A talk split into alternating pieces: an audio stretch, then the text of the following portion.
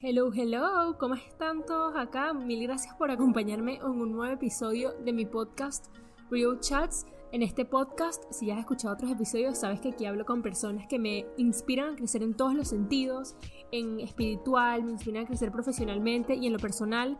Hemos hablado muchísimo en los últimos episodios sobre el amor propio, sobre la salud mental y el emprendimiento, pero hoy traigo un episodio súper distinto porque vamos a hablar sobre el poder de la ley de la atracción con Valeria Machuca. Y también Valeria nos va a compartir los pasos específicos que debemos seguir para traer la abundancia en nuestra vida. Valeria se ha vuelto súper conocida en TikTok, tiene 1.5 millones de seguidores, es una locura y también está comenzando su canal en YouTube. En estos canales comparte consejos y mensajes que inspiran a millones de personas a acercarse a la mejor versión de sí mismos. Y espero que tras esta historia Valeria también logre crear ese mismo impacto en ti. Muchas gracias por estar acá y espero que disfrutes el episodio. Valeria, bienvenida a mi podcast Real Chats. Estoy en verdad súper feliz de tenerte acá. Eh, ok, yo cuando comienzo mi podcast, primero cuento sobre cómo conocí a mi invitada. Porque yo soy súper chismosa y me gusta saberlo todo, entonces ahí empiezo. Ok, yo te conocí por TikTok. O sea, fue una cosa del destino. Yo creo que tengo a mi algoritmo súper entrenado porque yo en TikTok no sigo nada de bailes ni de pranks, o sea, solamente sigo como que cosas de crecimiento personal y mm, eh, no sé, cómo mejorar tu vida o el trabajo. Y yo sobre todo seguía cuentas americanas o cuentas en inglés. Y de repente un día me sale una persona súper bien maquillada, por cierto, con la nariz así que me encanta ponerme el highlighter acá. Entonces todo el mundo que se lo pone en la nariz me encanta, ya me cae bien. y, y veo que tienes un acento venezolano. Y yo, ¿qué? No way, alguien en TikTok que hace esto, no me encanta. Me, metí en tu perfil, empecé a ver muchísimos videos, me encantó la vibra, o sea, me encantaste todo lo que haces. Me fui a tu canal de YouTube, vi todos tus videos de manifestación, que tienes dos. No sé si has puesto otro, pero debería, tienes que tener más. Me quedé como, uy, quiero ver más. Y fue a tu Instagram y dije, oye, esta es la típica persona que me encantaría invitar al podcast, no solo por tu historia, sino por las herramientas. Y específicamente, esa semana, la semana que te descubrí, me empezó a pasar algo. Estaba viendo muchísimo sobre manifestación, pero realmente yo no he hecho nada de eso. O sea, empecé a escuchar unos podcasts y fue como que este es el destino, literalmente. Y me encantaría que tú compartas. Se alineó todo, literal. No como nuestras computadoras hoy que están no están funcionando bien. Eso no se alineó. Sí, hoy están un poquito disparatadas. sí, pero en la parte de, de eso fue como wow. Entonces, nada, te escribí súper chévere. And you're here. Aquí estoy. Nunca había estado en un podcast, en verdad, porque yo soy demasiado nueva con todo este mundo. A veces la gente me escribe para preguntarme cosas en las redes sociales y que yo sé lo mismo que tú sabes. Yo no sabía nada de TikTok hasta enero y empecé en marzo, entonces tampoco estaba muy clara de cómo funcionaban todas esas cuestiones. No sabía, yo hasta el hoy no sé hacer una transición en TikTok, nada, o sea, nada que ver. Pero bueno, voy aprendiendo, en verdad. Y creo que lo que más como que transmito es, mi, es lo que dijiste, el conocimiento y todas esas cosas, pero como tal de la herramienta, no sé mucho. Yo ando fluyendo. Pero eso me encanta también, porque tú eres un ejemplo de que no solo tienes que ser la mejor en, en tema de habilidades y edición y todo eso, sino que a mí lo que me encanta de ti es que tú te, o sea, tú te has hecho conocer en TikTok por tu conocimiento. Y eso yo lo valoro demasiado, es muy cool. Y las personas que están escuchando esto que no te conocen, no saben de lo que hablamos, ahora les vamos a explicar, pero me parece de admirar y yo leí los comentarios y de verdad que has ayudado a muchísima gente. Pero para comenzar, yo quería hablar sobre tú de pequeña. Y quiero hablar un segundo sobre el destino, que es como esa fuerza que está encima guiándonos y muchas cosas que tú me dijiste eh, cuando estábamos hablando antes sobre cómo eras tú de pequeña, que me llamaron mucho la atención. También porque me sentí súper representada. O sea, literalmente lo de yo nací con una cámara y siempre me encantaba una cámara, yo creo que eso es algo con lo que tú naces. Es como que me encanta tomarme fotos después del colegio, con mis amigas, me maquillo. Em, yo era igualita. Entonces fue como que, qué bien que nosotros nos conectamos con nuestra intuición y nos dimos cuenta que realmente esto es lo que nos gusta, a pesar de quizás todo lo que la gente juzga, Em, como que las personas que les gustaría hacer YouTube y todo eso. Sí, a mí me costó muchísimo al principio, porque es algo como que desde chiquita, desde que yo descubrí YouTube, yo cuando aprendí a maquillarme, que aprendí desde súper chiquita, agarraba, ponía los tutoriales, lo ponía a pausa y después lo repetía yo, o sea, literalmente como si yo estuviese dando el tutorial frente al espejo mientras me maquillaba y tendría que unos 10 años. Entonces, sí era como todo esto, pero yo pasé años sin hacer nada en redes sociales porque sí tuve muchísimo miedo de lo que iba a decir la gente, sobre todo que yo sentía que, no por hablar mal de mi bella ciudad Caracas, pero sí sentía que tenían una mentalidad que no aceptaba si no encajabas como en el estereotipo de lo que tenían que ser las cosas y nadie estaba haciendo eso en ese entonces, pero yo desde muy chiquita, desde que descubrí YouTube, yo ya estaba haciendo los tutoriales, pero no entendía obviamente lo que representaba y lo que iba a representar a futuro. Pero sí, yo creo muchísimo en eso del destino y lo de la cámara. O sea, como que naciste, te pusieron esa chispita dentro y ya tú después la vas descifrando o hay gente que nunca la termina de descifrar. Pero sí, creo que sí funciona un poco. Sí, y otra cosa que me encantó es que dijiste que también eras como la niña de las estrellas. Como que te encantaba ver libros de estrellas y eso sí que me llamó, o sea, eso me llamó muchísimo la atención. Eso como nadie lo sabe de mí, ni mis amigas. ¿No? Nadie, yo nunca lo hablo. Pero yo me acuerdo que tenía libros que más que todo se lo regalaban a mi hermano, porque era como más para niños, creo yo, que les daban como de cosas de los planetas y tal. Y le regalaban libros a mi hermano que tenía que ser los planetas 3D, y yo agarraba los libros y me ponía al frente de una computadora que yo tenía de chiquita a leerlos. O sea, pero grabándome, porque siempre lo de la cámara. Leyendo el libro, explicando así, como la maestra, explicando las estrellas, explicando los planetas. Súper extraño. Qué risa. Y, o sea, que literalmente yo siento que tú quizás por un momento pensaste que tu destino o lo que a ti te encantaría hacer algún día, si es que se da, era YouTube de maquillaje. Pero por otro lado, había una parte de ti que le encantaban las estrellas, le encantaba esto de pensar, que también te jalaba, ¿no? Y entonces, ¿cómo, cómo, te, ¿cómo te veías tú de pequeña? O sea, ¿qué, qué es lo, ¿cómo te esta palabra vamos a tocarla después, pero ¿cómo te ibas visualizando sin saber que realmente te estás visualizando? ¿Y cómo te veía tu familia? Bueno, mira, demasiadas cosas. Eh, yo de chiquita, yo siempre tengo una actitud fuerte, que es algo que la gente no se da cuenta a través de las redes sociales, porque como yo hablo de estas cosas así todas paz y amor, ellos piensan que yo soy 100% paz y amor, y yo tenía un temperamento súper fuerte de pequeña. Entonces mi familia siempre como que no, ella es súper mandona, seguro termina siendo jefa de una empresa o algo así, porque me, me encantaba organizar cosas también.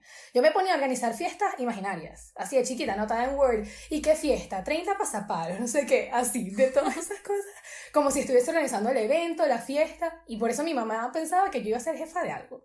De, de, una empresa, algo para gestionar, pero nada que ver. Yo de pequeña sí decía, en una época llegué a decir, wow, me encantaría como que estar en una alfombra roja. Yo decía eso. O sea, no sabía cómo, o sea, actriz y lo que sea.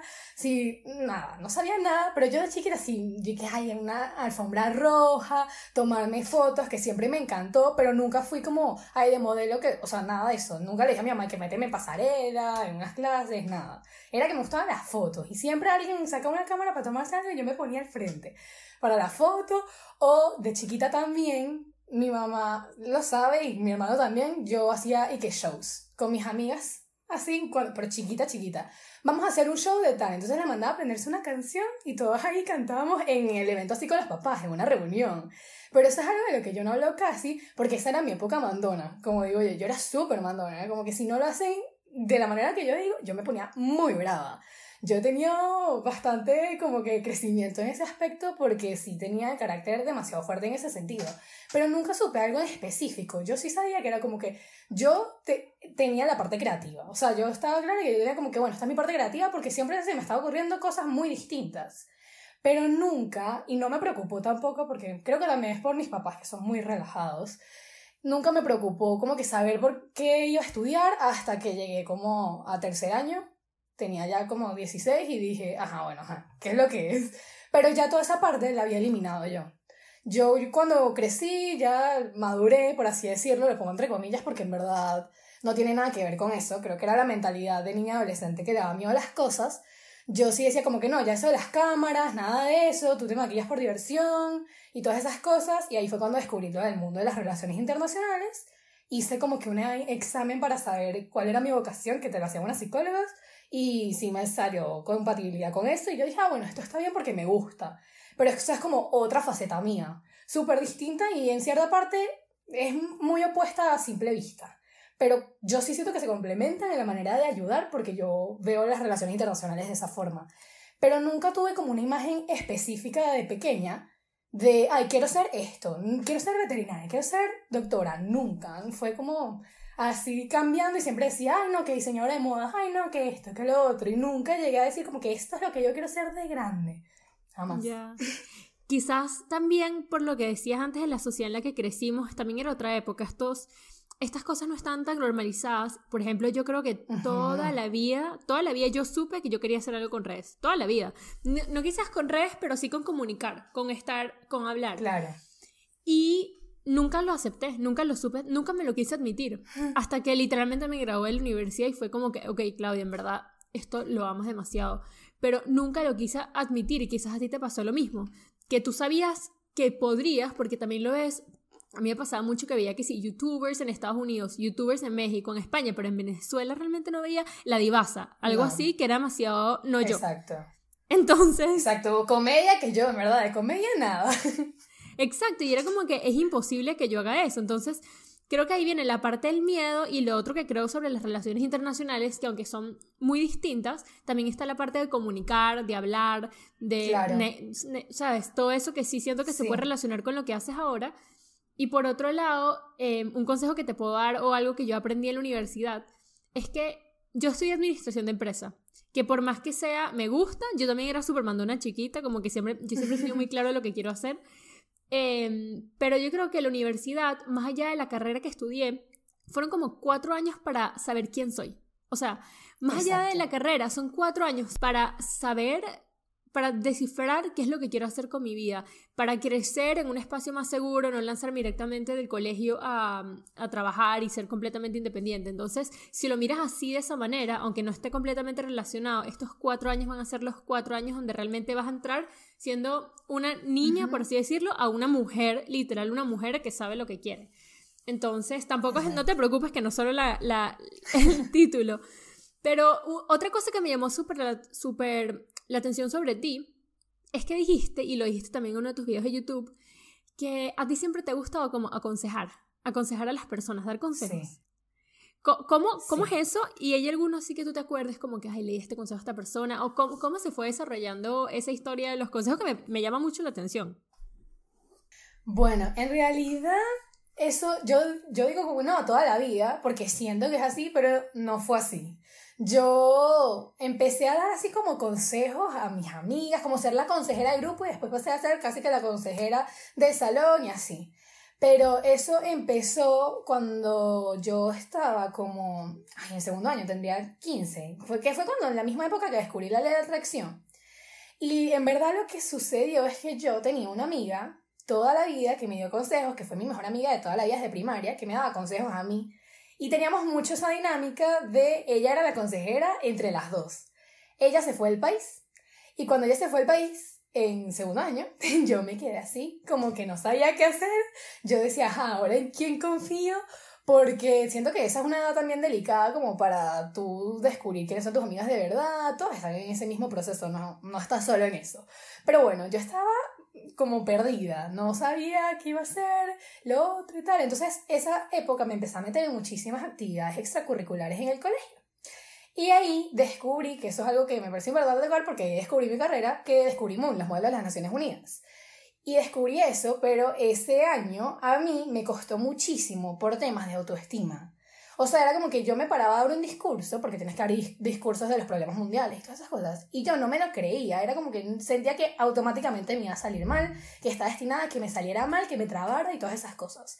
Cuando yo empiezo a notar todas estas cosas dentro de mí, como que, ¿sabes? Algo está fallando en ti porque tú te lo sabes, y tú hablas bien, pero no te está saliendo, o sea, eres tú. Entonces sí me acuerdo que ese año tuve como mil breakdowns mentales, o sea, de verdad, yo lloraba y tal, y no entendía. Hasta que un día, eh, fue el día que descubrí la ley de la atracción, que fue metiéndome en YouTube, me salió un video sugerido y ahí lo descubrí. Así es simple, me, fue el estilo.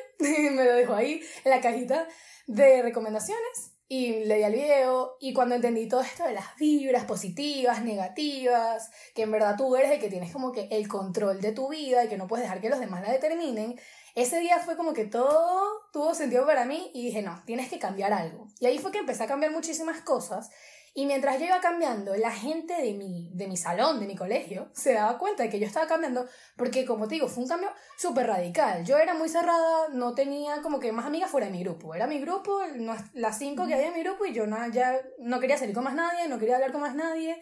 Y resulta que yo cambié eso totalmente, empecé a hablar con todas las que estaban en mi salón, porque al final éramos poquitísimas, éramos en mi promoción 40. Entonces... En mi promoción éramos Era como para unirse Era como para unirse y ser amigas, pues, todas. Obviamente no se puede así a nivel hermanas todas, pero sí te podías llevar bien con todas. Yo no había hablado con la mayoría. Entonces empecé a cambiar todo eso, empecé a, sí, a hacer tantos cambios dentro de mí que la gente se empezó a dar cuenta y yo no empecé a dar consejos como que porque me nacía sentarme ahí a dar un consejo, sino porque me los pedían. Me decía como que, no, pero ¿cómo hiciste para que esto te dejara importar? O ¿cómo hiciste para esto? Yo era una persona que se estresaba súper fácil antes porque las notas siempre fueron súper importantes para mí y todas estas cosas y me estresaba así, de la nada. Y la gente se dio cuenta que estaba como más relajada y yo era la estresada, literalmente. Esa era la estresada, así me señalaba, pues. Y entonces la gente como que se empezó a dar cuenta que estaba más relajada y me empezaron a preguntar primero a mis amigas más cercanas y ya después como que el resto. Pero yo también cambié como mi mentalidad y dije, ¿sabes qué? Si no se te acercan, tú también te puedes acercar. Yo tenía esa mentalidad de que se tienen que acercar a mí primero. Entonces yo me acercaba a veces hay alguien medio triste, que eso sí lo he tenido toda la vida, esa intuición como que de notar si alguien está bien o está mal, y me acercaba y decía, hola, ¿estás bien hoy? O empatía. Y así cambiaba, sí. Y así cambiaba, eh, como que mi mentalidad decía, no, pregúntale cómo estás, y llegaba a un punto que yo me acuerdo todos los recreos en quinto año, era sentándome a darle un consejo a alguien. o sea, no importaba quién, pero yo me sentaba y le daba un consejo a alguien. Pero creo que todo salió a partir de esa, ese shift, pues ese cambio en mi mentalidad, en el que dije, ¿sabes qué? Si tú te sentías muy sola y si tú sentías que no podías hacer un montón de cosas, pero los límites estaban en tu mente. O sea, para mí era como que no, todos te van a criticar, todos van a hacer esto, pero en verdad no me habían criticado, no me habían hecho nada malo. Pero yo tenía ese miedo en mi cabeza. Pero la mayoría de las veces no han hecho nada malo como para que tú pienses que te lo van a hacer. Tú ya lo estás como tratando de asumir pero ni siquiera te han, te han hecho nada, ¿entiendes? Yo pensaba que no, seguro no me quieren, seguro me critican, y después conocí a muchísimas personas que yo antes pensaba que era que no, seguro ella me odia, porque esa era típica mía, que yo decía, no, seguro ella me odia. ¿Por qué? Porque sí, tipo, no había ni hablado con esa niña de mi grupo o de mi promoción. Me sentaba al lado con ella y muchas de ellas son de mis mejores amigas hoy en día. Que logramos como que crear conversaciones y todas esas cosas a partir de eso. Y sí, lo de dar consejos creo que, que también surgió porque no me gustaba ver a la gente mal. Era como que yo mm, logré abrirme a esa percepción de yo no estoy sola en este mundo, porque yo creo que antes tenía mucho esa mentalidad, que era como que no, yo y mi problema, mi problema y yo.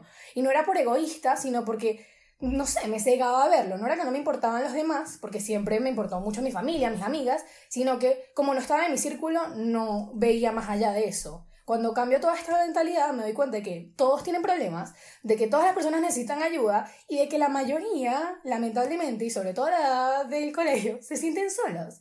Entonces yo a veces me acercaba a alguien y que, mira, pero ¿qué te pasa? ¿Estás triste? O en el colegio también lloraban, o sea, eso no, en la universidad no pasa, pero en el colegio se ponían a llorar en el salón y a veces nadie les preguntaba qué les pasaba. Y a mí eso me tenía en shock, pero yo también antes fue así, era como que, bueno, ya está llorando, allá ella, que se resuelva sus cosas, pero en verdad no.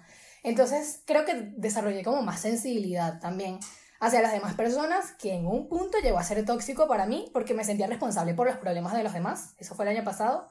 Pero después como que lo trabajé y me di cuenta de que cada quien tiene que resolver sus propios problemas y que yo les puedo aconsejar y guiar, pero tampoco puedo resolverles la vida porque si no, no crecen. Pero sí llegué a ese punto de que no, les tengo que resolver un problema y si dos amigas mías estaban peleadas, yo tenía que resolverlo y eso no es así. Pero bueno, sí. es un poquito la historia. Y, pero algo que me encantó, que me encantó que dijiste, que es una de las cosas que yo creo que me ha dejado más mis redes, es em, darme cuenta que todos los problemas que yo tengo o que yo siento que he tenido, los tiene todo el mundo también.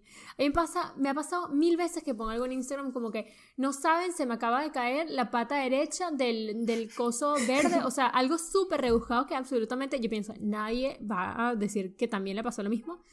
Y me llegan 200 comentarios, a mí también, yo el otro día dije lo mismo. Y yo, ¿ah? Incluso los días que me siento triste y lo comparto, porque yo en mis redes soy súper transparente. Siempre pongo como, hey, hoy me siento súper mal, en verdad me puedo levantar en la cama, no sé qué hacer. Siempre me contesta gente como que, hey, yo estoy igual, ánimos, vamos a ver esta serie. o sea, así, la voy a poner ahora, ok, yo también la voy a ver. Y eso ayuda demasiado.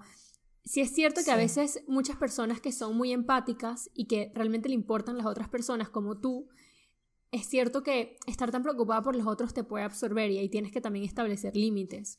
Pero creo que eso, esa etapa te hizo ser la persona que eres ahora y te hace ser tan especial en redes. Porque la gente, porque tú realmente, oye, sabes, mira, las personas que se sienten solas, las personas que se sienten tristes, sabes, tú realmente lo sientes y se nota en tus videos. O sea, realmente se nota que lo que tú estás diciendo lo estás sintiendo. Sobre el destino, al final yo siento que no es nada si no, si no tienes voluntad y no tienes, o sea, es como, el destino es como una mezcla entre tu instinto y, la voluntad, ¿no? Em, yo creo que, y esto hay un, un, trend en TikTok ahora que me encanta, no sé si lo has visto, que es como niña, eh, cero años, destino, vagabunda. Y entonces aparece como, mamá, no, lo has visto, te lo voy a mandar después porque es súper bueno. A ti tú lo podrías hacer, te irías, te podría ir súper bien con eso en TikTok. O sea, es un video cool que, que entra como con, con, el contenido que tú haces. Entonces es como que niña, cero años, destino, vagabunda. Después como niña, cinco años, destino, vagabunda. Y, entonces la niña le dice a la mamá, mamá, ¿puedo estudiar? Y la mamá le dice, no, hija, tú vas a ser vagabunda.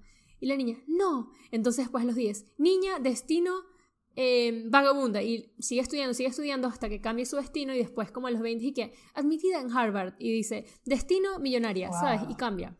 Entonces, por más que quizás si crees en el destino así fielmente como básicamente tú piensas que tu destino va a ser algo, pero te confías en eso, no tienes la voluntad y no trabajas, realmente no vas a llegar a nada. Pero para pero para llegar a tu destino, o esa, por decir el destino como que lo que, what you're meant to be, lo que realmente tu, tu, tu alma necesita, lo que le haría feliz, hay una parte súper importante que es súper difícil conseguir, que es la intuición. Yo aquí conseguí algo que estaba investigando para esta conversación, que lo voy a leer porque me pareció súper interesante, que es que muchas veces no nos enseñan, o sea, la sociedad no nos enseña a escuchar nuestra intuición porque no nos enseñan a estar en silencio. Y muchas veces no sabemos discernir entre nuestra voz y el, el miedo, las críticas o la sociedad. Entonces muchas veces yo creo que para las personas es tan difícil estar conectada con tu intuición porque realmente puede ser que la voz que tengas dentro no es tu voz porque realmente no la conoces, sino es la voz de la sociedad, las expectativas de tus amigos, de tus papás. Entonces, sobre la intuición, yo te quería preguntar, ¿cómo sientes que tú te has ido conectando con ella?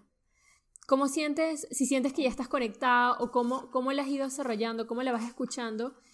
Em, sí, y sobre todo llevar la intuición a algo que nos, porque también nos enseñan mucho como nuestra sociedad que la intuición es como muy razonal, muy de tu intelecto. Yo pienso, por ejemplo, cuando tomé la decisión de estudiar administración de empresas, eso fue, eso no, fue la intuición de mi corazón, esa fue la intuición eh, o, la sociedad, mi cerebro, mi familia diciéndome que era lo mejor para mí.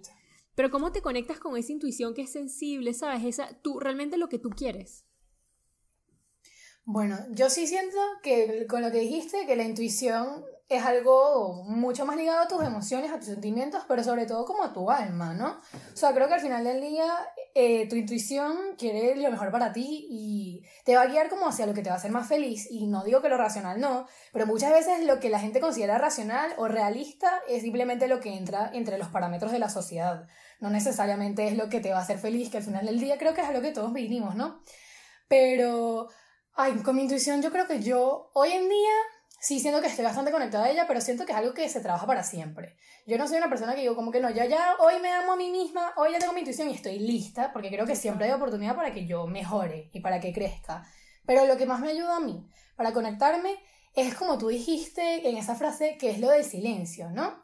Eh, a mí me encanta meditar, pero a veces me falla ahí la disciplina porque creo que la meditación requiere mucha disciplina. Y últimamente, cuando me falla esa disciplina, lo que hago son unas hipnosis, que son súper buenas de una youtuber que yo sigo, que eso lo que me ayuda es que, sí, yo como... ¿Puedes dar el dato acá para que las personas puedan... ¿Puedes dar el dato acá? es en inglés. Ok. Es Lior Alexandra, es una youtuber de ley de atracción también. Y bueno, si entienden inglés les va a ir perfecto con esto. El punto es que yo hago esa hipnosis que es en específico una que es como un manifestation booster, te ayuda como a manifestar lo que tú quieres más rápido. Porque lo que hace es que, claro, una hipnosis entra en tu subconsciente. Entonces lo que dice ella que esto hace, me imagino que funciona así porque a mí me ha funcionado, es que quita a tu mente, a tu parte como tu ego, la parte que constantemente te mete dudas, que es tu consciente. Al final del día lo saca del plano y a tu subconsciente le mete puras cosas lindas. Porque claro, tú estás hipnotizada, tú no te acuerdas de nada, estás inconsciente. Y en tu subconsciente te entra toda esta... Eso me da miedo. Llevo como dos meses así. A mí me da miedo al principio, pero confío en ella porque llevo años siguiéndola. Y la he hecho ya como por dos meses, no totalmente seguido. A veces hago como una semana así y otra no y así. Pero sí me he dado cuenta que eso me ayuda muchísimo, no solo a manifestar las cosas más rápido, que es en teoría para lo que funciona esa hipnosis en específico, sino que cuando mi mente está apagada, o sea, literalmente está apagada, porque no me acuerdo, es como, es como si estuvieses dormida, no es como que te deja en blanco, nada que ver, es como si te hubieses dormido. Y después te despertaste. Cuando ella dice como que hora de despertarse, tú te despiertas, literal. Así. Y entonces yo me quedo. Sí. no, pero, lo voy a probar. una y ella está certificada en hipnosis, pues, así que no es nada inseguro. Pero bueno, yo hago esta hipnosis y últimamente me ayuda muchísimo porque yo he sufrido de ansiedad y a mí lo que me pasa es que a veces estoy meditando y mis pensamientos de la ansiedad no me dejan concentrarme en la meditación. No me dejan ni siquiera en cinco minutos tener un momentico de calma, porque la meditación es algo progresivo. Hoy lo intentas, no te sale tan bien, mañana mejor y así progresivamente, pero es algo que también de repente un día te puede ir terrible. Ya que ibas bien y te va terrible justo ese día, ¿no? Entonces yo quería algo que fuese como que no, esto va a funcionar y punto, porque la meditación depende mucho de mí. En cambio, si hipnosis es, se apaga mi mente, literalmente, estoy dormida y suelo poner una intención. Digo como que no, quiero poner una respuesta para esto. Como para ver, o oh, estoy perdida en esto, necesito una respuesta. Que esa respuesta siempre está dentro de ti, que es el tema este de la intuición. Cuando se apaga mi mente, cuando me desconecto, le meten cositas lindas de mi subconsciente en esa hipnosis y me despierto relajada, en calma, sin pensamientos de estrés, sin pensamientos de ansiedad. Casi siempre tengo la respuesta. Me pasa mucho que las hago antes de grabar los TikToks y que no tengo inspiración, no sé qué voy a decir hoy, de repente me duermo, me despierto y yo que ya sé exactamente qué voy a decir. Es así. Y no era porque ahora sé y ahora tengo una nueva idea, es porque probablemente esa idea estaba dentro de mí, pero yo no sabía escucharla porque tenía o pensamientos de negatividad o mis pensamientos de ansiedad, de que cosas malas iban a pasar cuando en realidad no era así. Pero eso es lo que nuestra mente le suele dar prioridad porque nos preocupamos por eso malo en vez de tratar de visualizar lo bueno. Y es algo natural, o sea, no es como que es culpa mía, culpa tuya, es algo de nuestra mente, he estado leyendo mucho últimamente, y es porque nuestra mente está hecha para la supervivencia. Y siempre a buscar es el problema. Siempre se va a enfocar en el problema porque necesita traer una solución. ¿Cuál es la cuestión? Que nuestros cerebros hoy en día no tienen que buscar el problema de, ay, me voy a morir de hambre, ay, ¿dónde está la comida? Sino que inventa problemas o intenta decirte que hay un problema que en verdad no es tan grande y lo hace mucho más grande porque piensa que le tienes que dar una solución. Pero eso no es así, hay que aprender como que a controlarla. Entonces sí, la hipnosis me ayuda mucho como a calmarme, me calla todos los pensamientos y me despierto en calma. Tengo como que un tiempo de 20 minutos después de la hipnosis donde fluyo perfecto. Y ya después, bueno, vuelvo a la normalidad, no digo que soy súper estresada, pero sí vuelves a lo normal, que te surja uno que otro pensamiento de duda, otra cosa mala, porque somos humanos, ¿no? no nada es perfecto. Sí, total, ¿sabes qué? Ok, yo también he sufrido mucha ansiedad, sobre todo desde que me fui a Venezuela. Siento que en Venezuela yo vivía como muy resguardada por mi mamá, todo estaba muy bien. Cuando me mudé a España sola empecé a sufrir mucho ansiedad. Y yo en la cuarentena, em, un poquito antes de la cuarentena, comencé terapia con una, una psicóloga que es buenísima, de verdad. Es muy como de improve yourself, mejórate, bueno, muchísimas cosas. Y entre ellas, una de las cosas que empecé a trabajar es a dejar de identificarme con mis pensamientos. Porque yo muchas veces cuando tenía pensamientos negativos, yo decía como, ¿por qué estoy pensando esto? Y me metía en un ciclo o me afectaban demasiado y empecé a entender que esos pensamientos negativos no soy yo. Esos pensamientos negativos es mi ego, mi subconsciente hablando y que yo tengo que aprender a identificar que o dejar de identificarme con ellos. Esos pensamientos simplemente no soy yo y los tengo que empezar a, a dejar ir. Em, y sí es cierto que eso me ha ayudado muchísimo a, a conectarme mejor con mi intuición, no es, no es que es algo que todo el tiempo estoy súper conectada, cuando estoy muy estresada por el trabajo me cuesta mucho, pero cuando estoy en paz, eso creo que ha sido la clave y también meditar, aunque yo no estoy siendo tan consciente por lo que dices tú también. Pero sobre todo lo mío es lo de la, la disciplina, me está costando muchísimo. Otra, otra de las cosas que yo me he dado mucha cuenta eh, con la intuición, aparte de la, de la cultura y la sociedad y lo que te dicen tus padres, etc., es la relación contigo misma. Porque si tú siempre te estás comparando con otras personas y, si tu relación contigo misma está como arraigada en la culpa, en que yo no soy suficiente, en juzgarte, es muy complicado escucharte porque siempre te sientes como una impostora o que estás haciendo algo mal. ¿Cómo, cómo has vivido tú, tú, tú eso? Uy, bueno, mira, lo de, sobre todo lo de, creo que es el imposter syndrome, lo de síndrome del impostor. Ah, el día de hoy, capaz a veces sí batallo con eso, pero vaya, batallé muchísimo cuando lo que te comenté de Moon. Eh, tú hacías una prueba para entrar en eso. No era como que entraba el que quisiera. Tú hacías una prueba, un examen, luego una entrevista y luego entrabas. Si hacías todo ese proceso y yo entré, los tres años que estuve, yo entré yo dudaba. O sea, el último año no dudé porque ya había descubierto la ley de atracción. Pero los primeros dos años yo vivía dudando de mí misma. Decía, no, yo no soy suficiente. Todas ellas son demasiado inteligentes. Todas saben dar los discursos. Todas se paran y lo hacen perfecto cuando en verdad no. Pero era como esto de poner a la otra persona encima mío.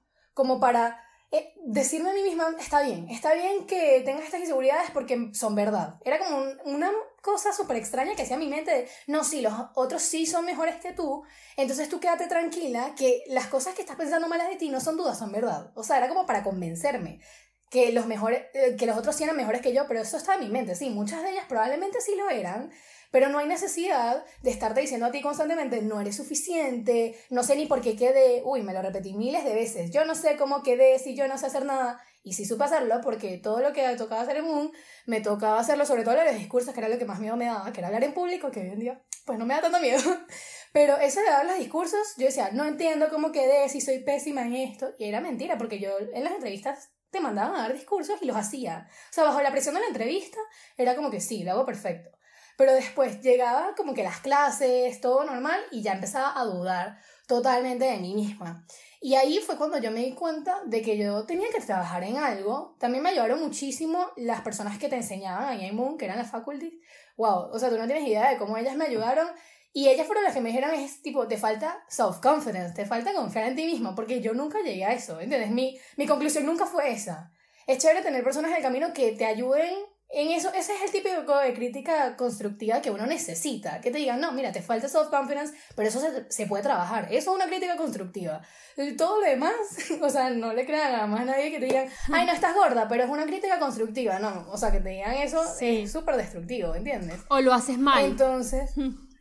Exacto, no, lo estás haciendo todo mal, pero te lo estoy diciendo para que mejores. Eso no es constructivo. Constructivo es que te señalen algo que te falta, pero que te den las herramientas para mejorar. Y ellas me ayudaron muchísimo con eso. Me decían como que está en tu mente. Tú párate y di lo que tú quieras decir y si te equivocas, ¿qué importa? Porque igual yo ya me estaba equivocando, yo ya me estaba parando y por mi miedo me equivocaba, ¿entiendes? Y mi miedo era miedo a equivocarme, pero por el mismo miedo a equivocarme me estaba equivocando. Y si quitaba ese miedo, no me equivocaba. En lo que yo dejé de tener ese miedo y lo superé, que me costó como Uy, no, te podría decir como seis meses. Me costó superar ese miedo. En lo que yo superé ese miedo, me paré y podía dar un discurso bien, ¿entiendes? Y no tenía el miedo a equivocarme. Y el no tener ese miedo a equivocarme me ayudaba a no equivocarme. Y el tener el miedo me hacía equivocarme.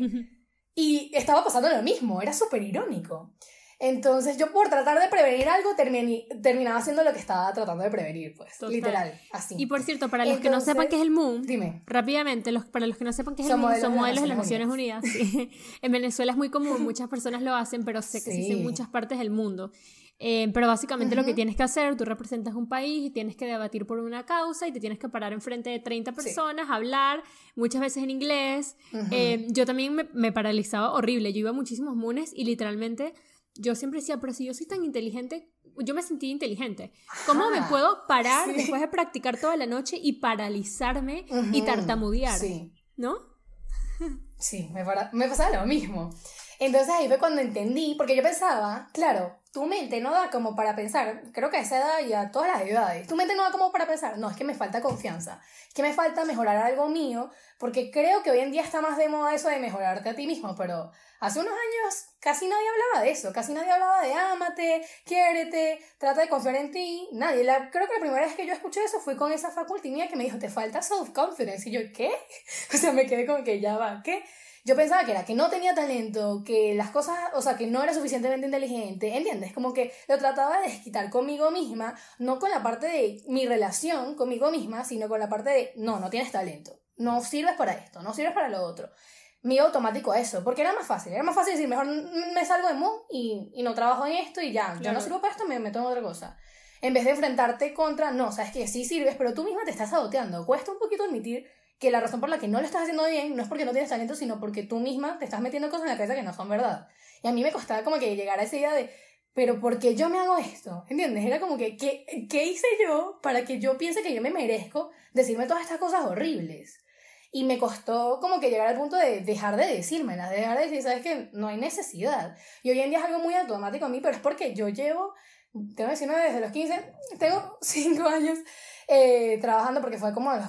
Sí, bueno, no sé, vamos a decir 5 años. Pero tengo como 5 años trabajando súper duro en esto, leyendo libros, tratando de hacer las cosas muy conscientemente. Entonces la gente, ay, ¿cómo llegó a amarme como tú? Porque fácil es como que pensar que, que ya fue así, yo ya nací así, ya un día yo me desperté y era así.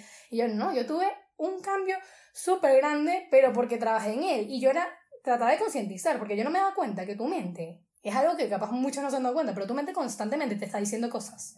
Tu mente como que no se queda sin pensamientos. O sea, tu mente siempre está pensando y tratas como que de no pensar y ella está pensando ahí. O sea, tú estás viendo una serie y estás pensando en algo, capaz en la serie o capaz en otra cosa.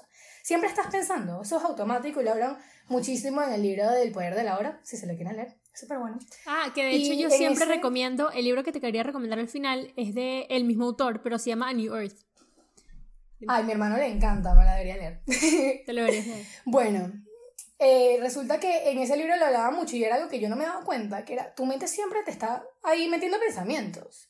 Y normalmente es lo que tú dijiste, te identificas con ellos. Normalmente no eres consciente de que te está diciendo pensamientos porque ni siquiera eres consciente de qué pensamientos son, de si son buenos o malos, o si los quieres aprovechar o si los quieres literalmente sacar de tu mente y reemplazarlos con otros.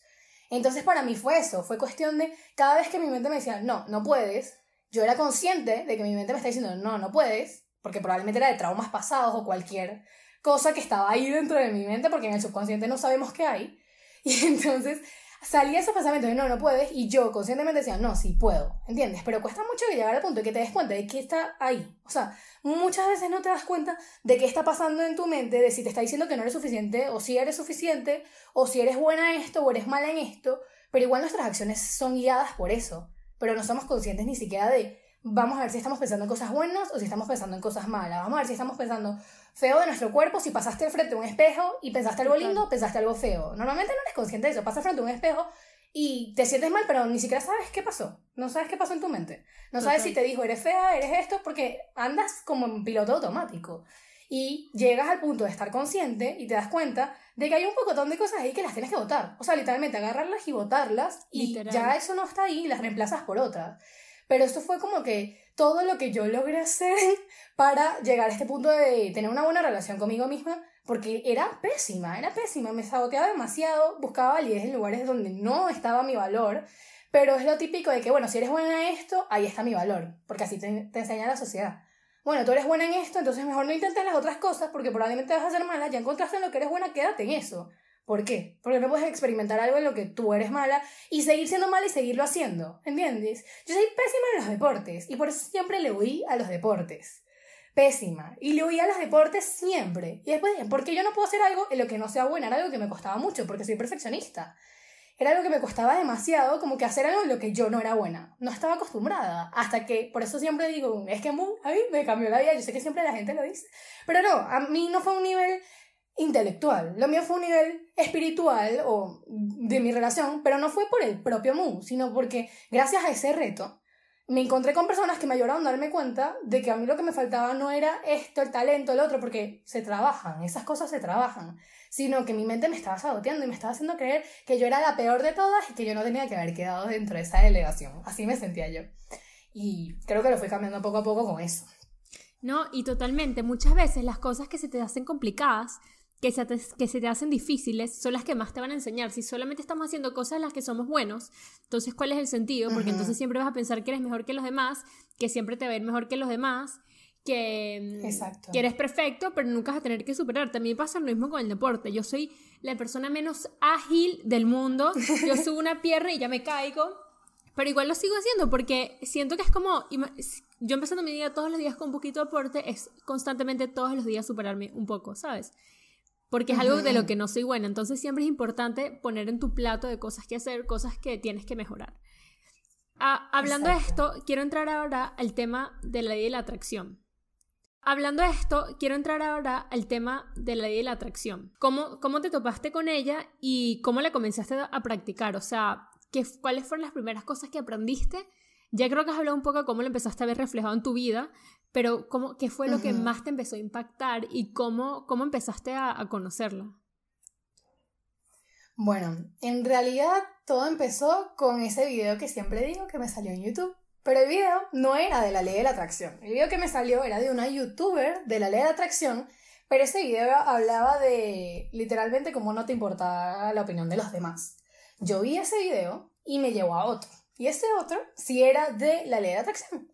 Resulta que yo veo todo ese video y ella recomienda un libro, que es muy famoso, El Secreto, que habla todo de la atracción. Y yo le dije a mi papá, bueno, yo quiero ese libro. Me lo voy a comprar porque yo quiero leer, a ver de qué se trata, porque yo no solo lo quería escuchar de una persona, yo quería ver la experiencia de muchas personas para ver si eso funcionaba o era algo loco. Claro, yo soy católica, yo estudié en un colegio católico toda mi vida. A mí me empezó a tocar esta duda de el universo, Dios, no entiendo. Me empecé a confundir mucho en eso hasta que llegué a mi colegio. Le, le pedí a una de las maestras de formación católica, mira, yo creo en esto, yo creo fielmente en la ley de atracción, ya lo leí, ya lo puse a prueba. Creo que las primeras que, no sé, no me acuerdo específicamente, pero una de las primeras veces que lo puse a prueba fue para que apareciera un cuaderno que yo había perdido. Yo había perdido un cuaderno y ese cuaderno tenía como que, valía que sí, no sé, como 10% de mi nota, valía que ese cuaderno estuviese con las firmas de la, de la profesora. Y yo lo había perdido. Y yo no encontraba ese cuaderno. Y yo decía como que no, toda estresada. Y después me acordé de que existía la ley de la atracción. Y dije, ah, bueno, vamos a ponerla en práctica con esto. Que aparezca ese cuaderno. Entonces, yo busqué como que métodos para que aparezcan las cosas, me salieron de todo. Con la ley de atracción hay miles de métodos, pero al final todo es lo mismo.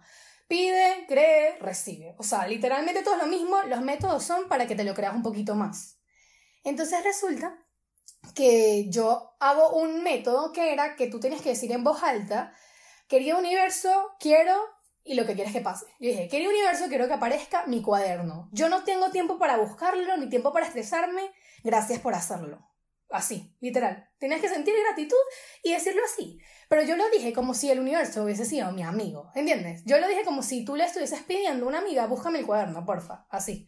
Entonces yo, literal, mira universo, pero así contándole mi vida. Yo no tengo tiempo, estoy demasiado estresada, por favor, que aparezca este cuaderno, porque si no, de verdad, yo creo que yo me voy a morir y tal. El estrés mío, ¿no?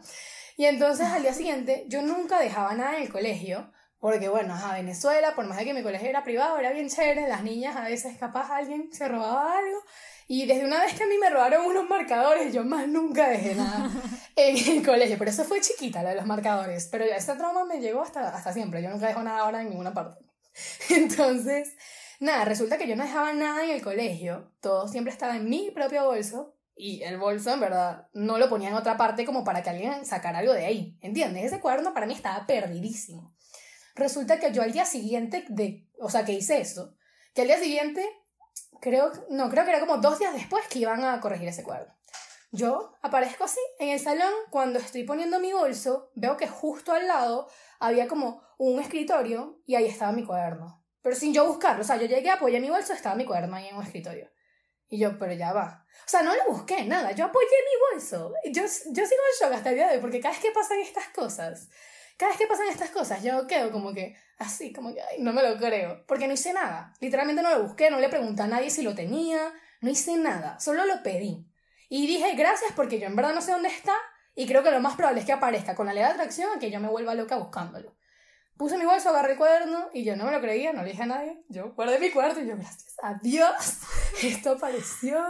Yo no me lo creía y esa fue una de las primeras veces que yo usé la ley de la atracción después de haber leído el libro de secreto y de ver varios videos en YouTube. Y ahí fue cuando dije, no, es que esto, esto es verdad. Porque yo lo creía que era verdad como a nivel de, bueno, tú vas a hacer lo que quieras hacer, si quieres ser médico, ¿entiendes? Como un nivel más filosófico. Yo nunca pensé que era tan tangible, que era como, no, pide esto y literalmente lo vas a recibir. Y había una metáfora que yo siempre escuchaba que era, es, muy, es igual de fácil manifestar un dólar que manifestar mil. Y yo, no, ¿entiendes? Y para mí era, no, no es igual. Y decía, el problema es tu mente que te hace pensar que es más complicado. Y como tu mente piensa que es más complicado, así es, porque tu mente determina tu sistema de creencias. Entonces hablaba como de, de eso, de cómo tú podías manifestar por igual una moneda en el suelo o una casa. El problema es que tu mente te pone creencias limitantes de que eso no es así, que para la casa hay que trabajar, que tú no te puedes ganar una casa, o sea, no te puedes conseguir una casa tuya propia, así como te consigues un centavo en la calle, pero en verdad sí es posible. Yo no he llegado a ese nivel de manifestarme en una casa así de la nada, pero el problema es que con la ley de atracción la gente se suele preocupar mucho sobre el cómo. Ah, es que no entiendo cómo, yo quiero esto y ya, ¿cómo? ¿Entiendes? Se lo preguntan siempre. Ajá, pero entonces yo pido un iPhone y ya me llega. ¿Cómo? Esa es la pregunta que siempre me llega, pero ¿cómo? Y yo, no tienes que saber el cómo. Tienes que saber qué quieres y creer que viene. ¿Qué es lo que pasa? Que somos demasiado incrédulos. Nos cuesta demasiado creer, ay, sí, va a llegar. Yo ese día creí porque, bueno, era algo chiquito, era un cuaderno. Y dos, porque dije, no tengo otra opción. O sea, o creo que esto va a funcionar y espero que me funcione, o no lo creo y ya, o sea, no, ya perdí el 10% de mi nota y bueno, eh, ¿sabes? ¿Qué hago? Pero sí, es igual manifestar lo más grande que tú sueñas con algo mínimo como encontrarte un centavo en la calle. A ver, tú aquí me estás haciendo que sentir que he perdido absolutamente toda mi vida, que pude haber tenido muchísimas más cosas en mi vida si hubiera sabido este método antes o si le hubiera prestado atención a los videos en YouTube que han aparecido. Me siento perdida y me siento mal conmigo misma. O sea, ahora yo, por ejemplo, una de las cosas que, que yo quiero empezar a manifestar, ok, me voy a, me voy a comprar el libro El Secreto, 100%, todas las personas que estén escuchando, por favor, también cómprenlo, necesario. Pero yo veo muchos videos y siempre me confundo. No, realmente no entiendo, porque hay cosas que, o sea, he visto muchas cosas sobre afirmaciones, visualizar, repetir esto 30 veces, el método de 38, 4, 5, 6, o sea, no sé, ¿qué, qué, qué, qué hacer? ¿Qué, qué, método que existe que nos puedes enseñar ahora para empezar a hacer lo que tú estás haciendo? Yo te explico. La ley de atracción tiene los mismos pasos para manifestar todo. El primer paso es pregunta, pide, ¿entiendes? Ask. Tú pides lo que tú quieras. Sé específico, porque no es igual pedir que te lleguen mil dólares de la nada, que te lleguen, tú digas, ay, quiero que me lleguen mil dólares y ni Dios lo quiera, se te muere alguien y te llegan mil por la herencia. ¿Entiendes? No es lo mismo especifica, quiero mil dólares eh, por mi trabajo o lo que sea. Entonces, eh, estoy poniendo el ejemplo del dinero porque es como lo más común. Pero el primer paso es que tú pidas. El segundo paso es que tú actúes como si ya lo tienes. Es la típica cosa, yo siempre pongo esta metáfora, que es la típica cosa que cuando tú pides algo en un restaurante, ¿no? Tú, el mesero se te acerca, tú le pides, mira, tráeme por favor un agua. Y tú no le estás preguntando a cada rato al mesero dónde está mi agua, dónde está mi agua, dónde está mi agua. El mesero te la trae y tú confías en que te la va a traer en algún punto. 5 o 10 minutos, no sabes cuánto va a tardar, pero sabes que va a llegar tu agua, ¿verdad? Eso es lo mismo con, lo que tú pides. Mira, está bien, mira, tú pides hoy, no sé, eh, que tu trabajo soñado. El problema de nosotros es que constantemente lo pedimos. Lo pido hoy, lo pido mañana, lo pido pasado, lo pido dentro de 10 días. Y lo ando pidiendo miles de veces. Si lo pides miles de veces, ¿qué estás demostrando? Que te falta. Porque tú no pides algo que ya tienes, tú no vas a pedir tu trabajo soñado si ya tienes tu trabajo soñado. El hecho de que yo me levante todos los días y pida, por favor, mi trabajo soñado, al día siguiente me duermo, mi trabajo soñado. Si yo ando haciendo eso, no estoy actuando como si ya lo tengo, no estoy actuando como si hubiese comprado online y yo sé que viene en camino, pero no sé qué día me va a llegar en específico. Ese es el problema de nosotros, no sabemos cuándo va a llegar. Pero tienes que tener certeza de que va a llegar. Actúa como si ya lo tienes, como si ya es tuyo. Cuando tú te compras, no sé, un teléfono por internet, Tú andas hablando de que no, mi nuevo teléfono, le voy a comprar este forro y le voy a comprar esta cosa y estas calcomanías, estos stickers. Y tú andas hablando de ya todo lo que le vas a hacer como si ya fuese tuyo, porque tú lo compraste, ¿verdad? Y sabes que viene en camino, no sabes qué día en específico te va a llegar, pero sabes que es tuyo. Lo mismo pasa con todo lo que nosotros soñamos o con todo lo que nosotros queremos. Tú lo pides una vez. Esa vez, si la pediste con fe, es suficiente y tú ya puedes ir hablando, no, sí, porque en mi casa nueva voy a pegar este cuadro, pero esa casa ya es tuya. Mira, hoy no la veo acá. No la veo acá en físico, no tengo las llaves, pero yo sé que es mía esa casa. En algún punto de la historia, esa casa es mía y yo la tengo. Pero no te puedes esperar para ver cuándo llega.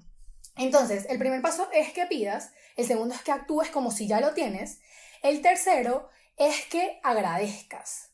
Tienes que agradecer. Y eso fue uno de los mayores cambios que yo hice con la ley de la atracción. Empecé a escribir listas de gratitud todos los días. Y no entiendes cómo me costaban al principio. O sea, era algo terrible. Yo me ponía a agradecer y, ay, no. O sea, yo me ponía a pensar y yo, no tengo nada, no tengo esto, no tengo lo otro. Y te pones a pensar en todo lo que no tienes, te la pasas quedando todo el día, es que no tengo esto, no tengo lo otro, me falta esto. Si tan solo tuviese esto, todo saldría mejor. Y es mentira. Es mentira porque cuando te llega eso, quieres otra cosa y cuando llegas a la otra cosa, quieres la otra. Entonces, agradecer es súper importante con la ley de atracción porque es algo así, imagínate que el universo fuese una persona o Dios, es lo que creas, porque al final del día, Dios, el universo, eh, no sé, tu ser superior, todo eso es lo mismo, es una energía superior, yo creo que es Dios, hablo siempre del universo para no imponerle nada a nadie, para ser un poquito más inclusiva, porque sé que no a tanta gente le choca, pero al final del día yo creo que es Dios. Imagínate ahí, ajá, el universo es tu amigo, ¿no? Y como es tu amigo, él te va a querer dar regalos, que es lo que tú quieres manifestar, solo si tú le das las gracias. Si tú a una amiga le das constantemente algo y nunca le sale gracias, como que se te quitan las ganas de darlo, ¿verdad? Lo mismo con el universo. Porque él o ella, lo que sea, va a querer manifestarte lo que tú quieres si tú no estás dando las gracias por lo que ya tienes. Por eso siempre digo que es un espejo, la ley de atracción es un espejo. Se te va a devolver lo que tú ves en la vida. Y mucha gente piensa que no es así, pero yo hoy en día lo creo más que nunca. Entonces, si yo doy las gracias por lo que ya tengo, el universo va a decir, ok, a ella sí le voy a dar otra cosa, porque ella ya se da cuenta de todo lo que tiene. Pero si yo no me doy cuenta ni de lo que tengo hoy, ¿por qué me va a dar otra cosa mañana? Entonces es súper importante el paso a agradecer. Yo incluso cuando quiero manifestar algo lo anoto en mis listas de gratitud de hoy. Yo no tengo todavía, no sé, la casa, pero yo anoto gracias por mi casa nueva. Así no la tenga. Y ese es un método también de manifestación, porque yo estoy dando gracias estoy sintiéndome agradecida por algo que siento que ya es mío, aunque no esté en mi plano de la realidad. Pero mentalmente sí lo está. Y yo sé que viene en camino. Yo siempre digo, sí, todo lo que yo he querido se ha manifestado, pero es porque porque no le he puesto una fecha límite. Si en 2018 yo me hubiese rendido porque yo quería hacer algo en las redes sociales, que fue cuando escribí la carta, yo quería hacer algo en las redes sociales en 2018 y me hubiese rendido porque en 2019 no se me cumplió, ya hubiese dicho, no, la ley de atracción no existe, eso nunca va a pasar, pero yo siempre fui creyente de que no, sabes, eventualmente va a llegar la oportunidad de que tú digas, esto es lo que es, porque yo no encontraba que era lo que quería hacer en las redes sociales. A veces decía que el maquillaje, a veces lo otro, pero nunca encontraba como que este es el camino.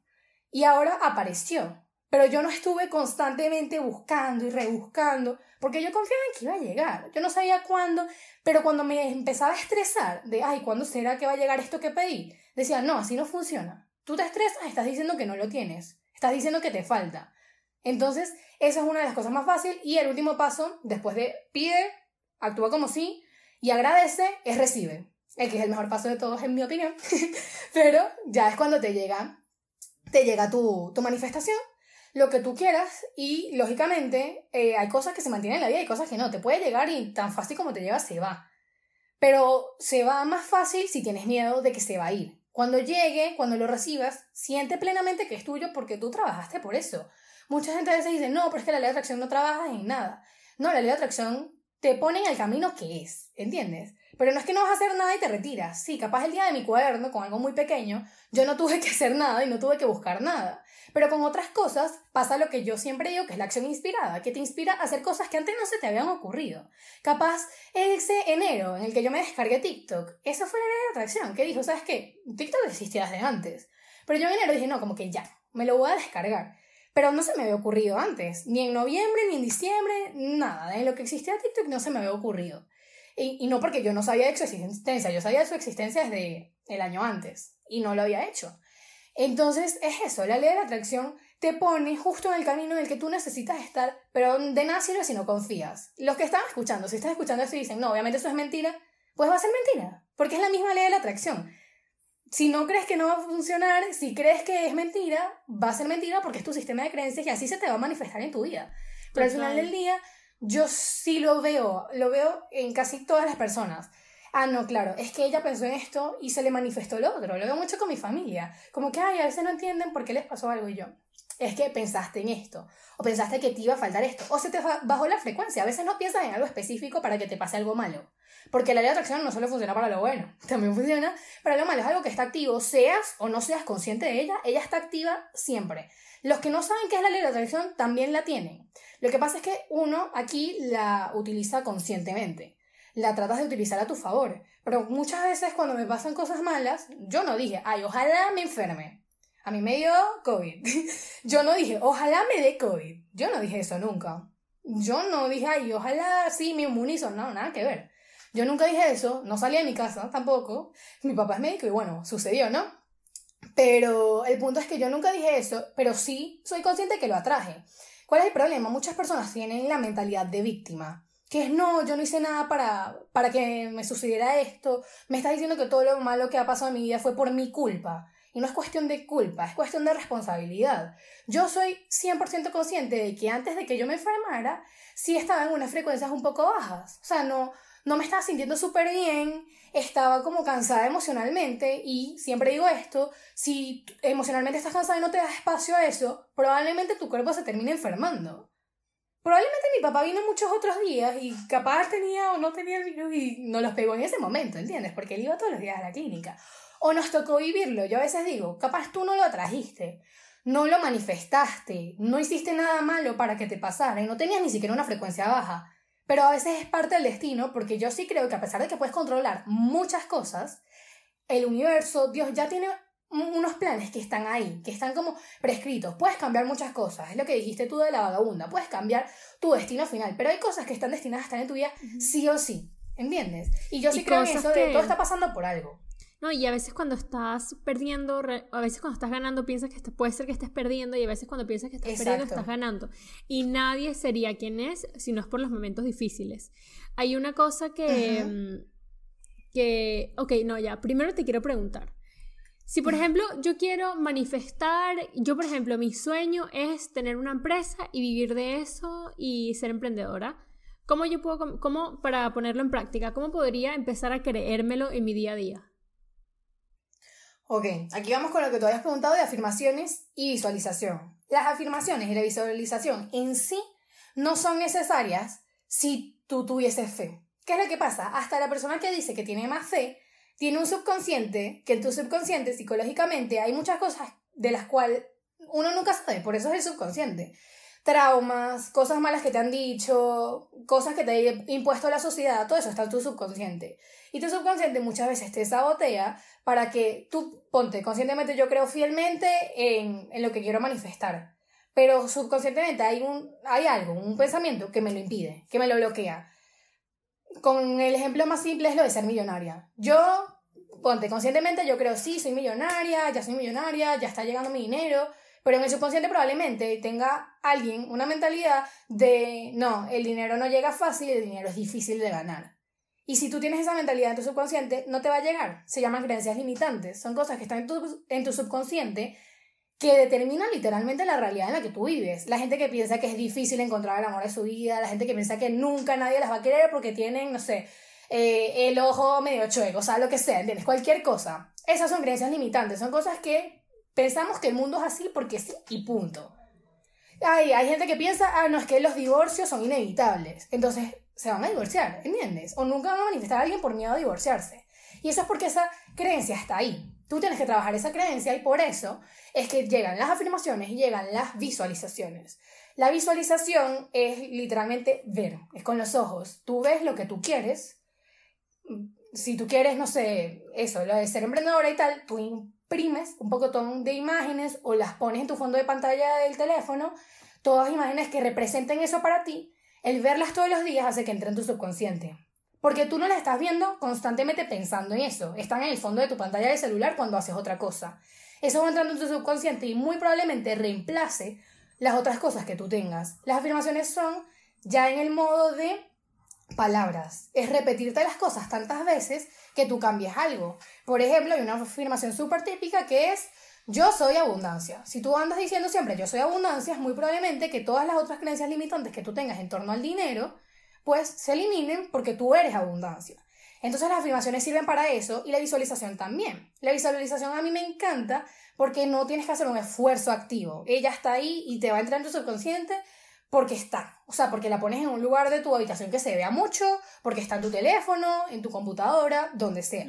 Las afirmaciones tienes que hacer un esfuerzo mucho más consciente, pero son más rápidas. Una visualización te puede tardar un año, dos años, cinco, no sabes cuánto te va a tardar.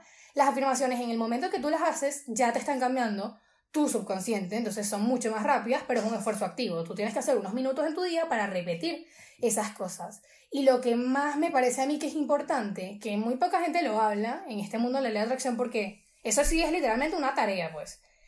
La creencia limitante que tú tengas la tienes que identificar, ¿ok? Ponte que hoy yo me di cuenta que yo pienso que es difícil encontrar el amor de mi vida. Yo ya pienso que eso es difícil y, va a ser difícil, porque lo creo. tú anota esa creencia limitante, todas las que tú tengas que te des cuenta que las tienes, escríbelas en una hoja y reemplázalas por otras. Y esas otras son tus nuevas afirmaciones. Eso lo hace mucho más personalizado que buscarlas en internet. Entonces, en vez de decir el amor es difícil de encontrar, yo digo el amor es fácil de encontrar y siempre viene tocando mi puerta. Esa es una muy típica, por eso les estoy poniendo un ejemplo acá. Pero cada quien tiene sus propias, eh, sus propias limitaciones. Nadie tiene como que las mismas. Coincidimos en muchas, pero no tenemos todos las mismas porque somos distintos. Total. Algo que, que dijiste que me, que me encantó. El otro día estaba con una amiga y mi amiga me dijo algo que me llamó mucho la atención. Me dijo, conchale Claudia, a ti te pasan muchas cosas buenas. Y yo me quedé pensando. Y yo dije, ok, sí me pasan muchas cosas buenas, pero porque yo soy una persona como siempre demasiado optimista. O sea, a mí la gente me dice que yo vivo en las nebulosas, que no tengo los pies en la tierra. De hecho, mi novio siempre como que esto es una conversación que siempre tenemos porque él siempre me dice que él es una persona súper realista. Para mí él es una persona incluso un poquito negativa. Y yo creo que ser una persona positiva, a mí siempre me dice, conchale Claudia, me encanta que seas positiva, pero tienes que también tener un poquito los pies en la tierra.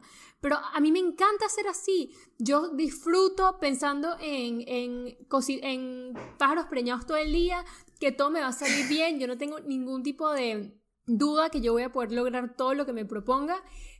Y si sale mal, tendré otro plan, pero siempre lo voy a poder, o sea, siempre lo mejor que haga va a ser para mí. Y muchas personas me contradicen con eso y muchas veces en mi vida me han dicho que lo que estoy haciendo lo hago mal.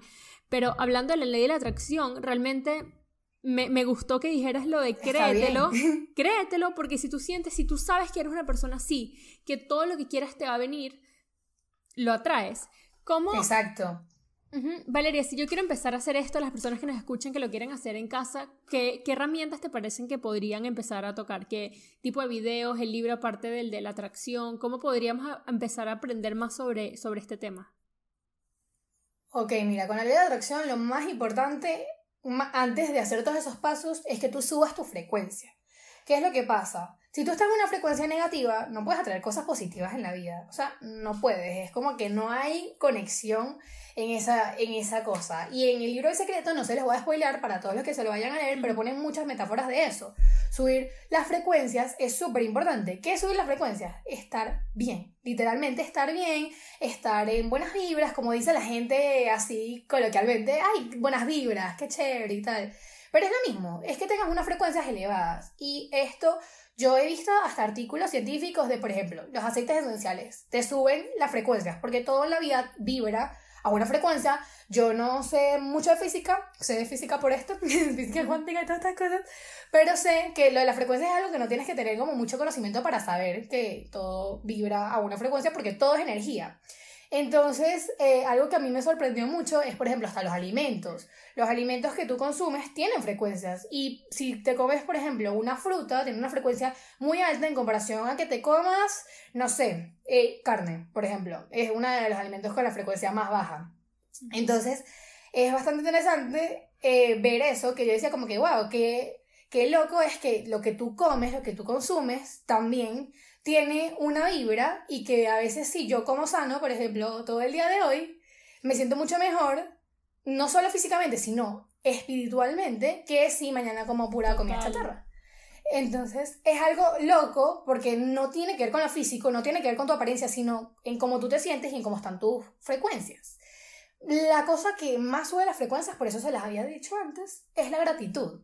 No hay frecuencia más alta que la gratitud y el amor. O sea, son como que las dos frecuencias más altas, por eso es como que sean bondadosos con la gente, háblense lindo ustedes también, porque tú también mereces amor y por eso siempre hablo tanto de amor propio. Es muy poco probable que tú manifiestes algo si constantemente te estás odiando a ti misma. ¿Por qué? ¿Qué es lo que pasa? Tú vas a sentir que no lo mereces. Cuando tú te odias a ti mismo, no tienes una buena relación contigo misma, vas a sentir como que no mereces nada bueno. Te sientes como que no eres suficiente para que cosas buenas te pasen. Y si no sientes que lo mereces, pues no te va a llegar.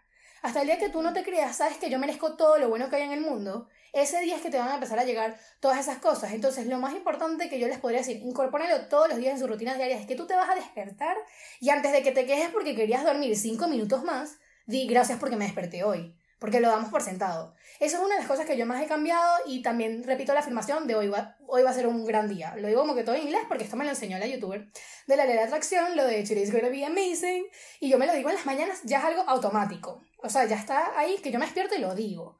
Pero antes yo era muy de cinco minutos más, porque me tengo que parar tan temprano. Antes de que te empieces a quejar, di gracias porque me desperté hoy. Porque tú, o sea, ¿quién te garantizaba que te ibas a despertar? Pero igual lo tomamos por sentado. Nadie sabe cuántos días más va a vivir, pero todos piensan que tienen mañana. Todos piensan que mañana sí se van a parar. No sabemos si vamos a durar 10 años más, 20 años más, pero seguro mañana sí. ¿Por qué? Porque tú te lo mereces, porque tú eres mejor que el resto, que no se despierta mañana. No, tienes que dar las gracias, no lo tomes por sentado. Porque si no das las gracias ni siquiera por el día que tienes hoy, pues no te van a llegar las otras cosas que tú quieres, que son mucho más grandes. Así pensamos, pero en verdad no son más grandes que un día, porque si no tienes un día más, no, de nada te sirve tener ese pocotón de cosas que quieres manifestar. Entonces es importante que apenas te despiertes, incorpores esa frase, gracias porque me desperté hoy. Y repito una afirmación, la mía es, hoy va a ser un gran día, hay gente que dice hoy va a ser el mejor día, hay gente que dice hoy va a ser productivo, pero una afirmación que tengas como que siempre. A mí no me gusta alinearlo hacia lo productivo porque más, por más de que me gusta ser productiva, yo he tratado de empezar a no medir mis días por el grado de productividad, sino por mi grado de presencia. Hoy estuve presente. y eso es algo que me costaba mucho antes. Y eso es algo que antes mucho, o sea, me costaba tanto. Y la gratitud es lo que yo les digo, eso te lo va a cambiar. O sea, te prometo que tú lo haces y ya se te va a manifestar lo que sea. las, las otras cosas que hagas van a ser como complementos, cosas chéveres que puedes hacer para cambiar. Pero lo único necesario, imprescindible en la ley de atracción es dar las gracias. O sea, dar las gracias por lo que ya tienes mientras trabajas por las cosas que quieres que lleguen después. Y así, porque ¿qué es lo que pasa? Nosotros se nos olvida. Estamos trabajando por todo lo que queremos que llegue después y en ese proceso se nos olvida que ya tenemos muchas cosas hoy. Entonces, con tal de que tú des las gracias por todo eso, creo que ya es suficiente para que tú manifiestes lo que tú quieras.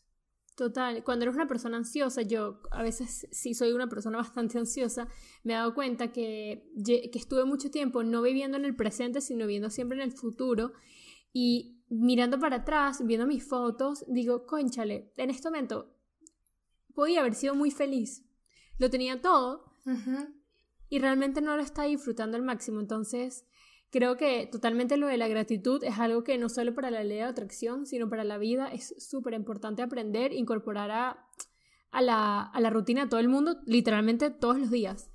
Em, yo creo que ya se nos está, se va a hacer demasiado largo el podcast y nos van a querer matar. Entonces, si tienes algunas últimas palabras que quisieras decir a las personas que te siguen en TikTok, a las personas que te siguen en Instagram, que te admiran, ¿qué, qué te gustaría decirles para, para que se queden con eso?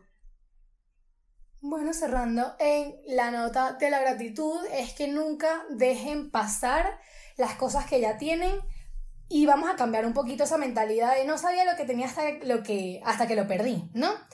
Eh, algo que usamos mucho, que lo voy a traer aquí, pero lo usamos mucho el año pasado, todas mis amigas y yo, creo que fue en general toda mi promoción, era como que nosotros sabíamos lo que teníamos y lo disfrutamos en el momento como que no necesitábamos perderlo para saber qué era lo que teníamos, ¿entiendes? Eso es algo que quiero que se lleven todos de que hoy pudo haber sido el mejor día de tu vida si tan solo capaz hubieses cambiado tu mentalidad. Si capaz el comentario que te dijo tu mamá la mañana, malhumorado, no te hubiese afectado tanto porque solemos dañar un día entero por cinco minutos de disgusto.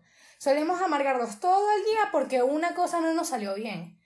Entonces eso es, es lindo pensar como que, que todos los días sí pueden ser el mejor día de tu día, por más ordinario que sea. Y creo que todo eso está en, en la gratitud, en no dejar pasar nada, en darte cuenta de lo que tú tienes antes de que lo pierdas. O capaz no lo pierdes si lo agradeces, pero no esperes a que pierdas algo para darte cuenta de todo lo que valía. Y con algo me refiero a una situación, un objeto, una persona, lo que sea. Valora todo lo que tengas en este momento porque puede que el día de mañana no esté y mañana no vamos a llorar por todo lo que no teníamos, sino a disfrutar por el hecho de que sabíamos que que sí lo valoramos al máximo cuando estuvo presente, porque le damos más valor a las cosas cuando ya no están en nuestra vida. Nos parecen mucho más grandes en ese entonces, que cuando estaban nos parecían cualquier cosa, algo muy común. Entonces creo que sería eso. Y Valeria, ¿cómo te ves de aquí a 10 años? ¿Tú cómo te visualizas? no sé, yo también voy a terapia, tengo mi psicólogo y mi psicólogo cada vez que me hace preguntas así de muy a largo plazo, yo que no, yo tengo mindfulness, yo vivo en el presente, porque antes yo era muy de, bueno, dentro de 10 años me veo así, y ahora hoy no sé, hoy no sé, porque honestamente sí, hay muchas cosas que yo sé que quiero tener, muchas personas, muchas metas que quiero haber alcanzado, pero yo ahora cada vez que me planteo metas trato de planearlas como que máximo de aquí a un año, máximo. Si me escribo la carta esa de carta mi yo futuro, suele ser un año, un año máximo porque Porque no sé, no sé si mañana voy a estar aquí, no sé si pasado lo voy a estar. Y sí, mira, yo estoy estudiando ahorita una carrera que dura cuatro años, qué chévere, pero de ahí después no, no te puedo decir exactamente cómo me veo. Lo bueno es que no sabes que vas a estar cuatro años en un sitio específico y eso da mucha, mucha paz. Después de eso, mucho, te vas a empezar a angustiar. No angustiar, pero ya vas a tener que empezar a visualizarte un poquito más porque vienen decisiones importantes, sí. Y es como, uy, ¿dónde quiero estar? ¿Qué país? Pero bueno, vale, en serio, mil gracias por esta conversación. Yo me voy con muchísimos conocimientos, una tarea, he escrito como 50 cosas que quiero hacer. En, en, la descripción del podcast voy a intentar dejar algunos de los youtubers que más te gustan, obviamente todas tus redes, eh, los libros que hemos mencionado para que todo el mundo que esté escuchando esto lo pueda ir a ver. Y en verdad te agradezco demasiado tu tiempo, que te hayas conectado y estoy aprendí demasiado contigo. Espero que todos los que estén escuchando también aprendan muchísimo contigo. y gracias por, por aceptar la invitación. Espero que hayas disfrutado este video chat. Lo que realmente quiero lograr con estas conversaciones, aparte de tener un poquito más claro el camino que quiero seguir, es dar una mano, aportar así sea con una sólida práctica y útil para que todos crezcamos y evolucionemos juntos. De todo corazón, gracias por estar acá. Y si te gustó, no te olvides de suscribirte a mi canal para escuchar todos los próximos episodios. Un abrazo y hasta el próximo video chat.